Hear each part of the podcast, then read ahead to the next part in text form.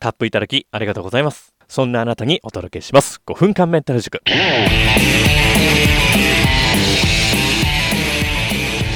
はい、こんにちは。ダニオです。えパワハラやうつ病を経まして、現在はメンタル系の書籍を複数出版しております。で、今日話すテーマがですね、当たったら即アウト、やばい精神科医の特徴というテーマです。で初めてメンタルヘルスだとかを受診する方はですねもう何に気をつけたらいいのか全然わからんという方も、えー、いらっしゃるかと思いますでそんな中ですね私も精神科に2年通ってですねうつ病の治療をしていたっていう経緯もありましてそんな中で一発目に当たった先生というのが結構まずい目の方でしてでそうした経験を踏まえてですねあのこういった精神科医の人に当たったらちょっと注意が必要だよというテーマをですねこの私の経験談を交えてお話ししようかと思います。ですので、こうしたメンタル系の配信を今後も聞き逃したくないという方は、今のうちにチャンネル登録をよろしくお願いします。当たったら即アウト。やばい精神科医の特徴は、えー、患者の話はほとんど聞かず自分の台本の展開でのみ話を進める医師。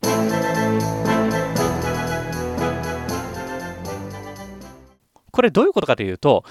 例えばあなたがその、まあ、うつ病患者の方だとしましょう。それであの精神科の門を叩いてあの呼ばれてで先生の話先生に話をするじゃないですか。例えば朝体が重くて布団から出られないんですだとかそれ何も仕事とかしてないんですけど朝から体が疲れててあの自分の体の状態がよくわかんないですだとかいろいろあの相談するとしましょう。こうやって先生どういうことなんですかね？って聞いたところでそういったあのやばい医師っていうのはああまあそういったことはまあ誰でもよくありますからねあのしょうがないですよ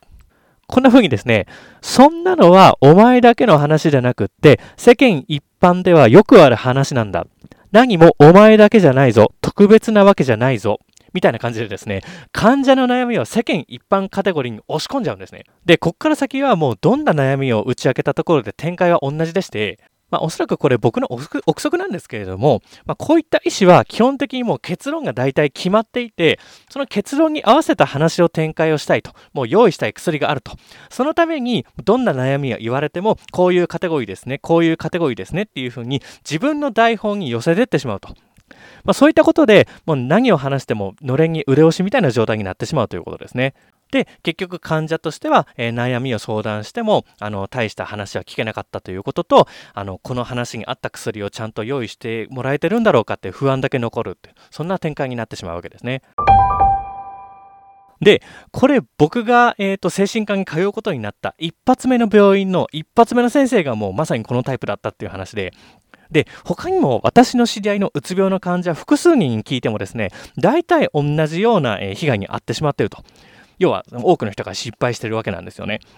なのでこうしたあの話の結論としてはもうこちらの話を聞かずに自分の台本通りに話を進めるような意思は次から間違いなく変えた方がいいですね。で、しっかりこちらの話を時間をかけて聞いてくれて、で、決して自分の考えだとか、その台本に当てはめないで、ちゃんとこちらの目を見て、しっかり話を聞いてくれる先生というのを、えー、じっくり探してみるべきですね。で、この話に最後補足なんですけれども、こういった先生に疑問を持ちつつも、もう怖くて自分は素人だし、あんまり口を挟まない方がいいよなっていうふうに諦めちゃう人って結構いるんですよね。で、その結果、見当違いの薬を飲み続けて、一向に治らないどころか副作用に苦しんでるっていう患者っていうか、あの、僕の知り合いでもいたので、やっぱりですね、こういった精神科の医師に対してはですね、遠慮せず意見を言って、もう合わないようだったら変えてもらうっていうふうにした方が間違いなくなくいいかとは思います。というわけで、いかがでしたでしょうか？で今回の話が、えーと、役に立ったとか、面白かったという方に関しては、ぜひ、いいねボタンとですね、チャンネル登録をぜひともよろしくお願い申し上げます。というわけで、今日の授業はおしまい。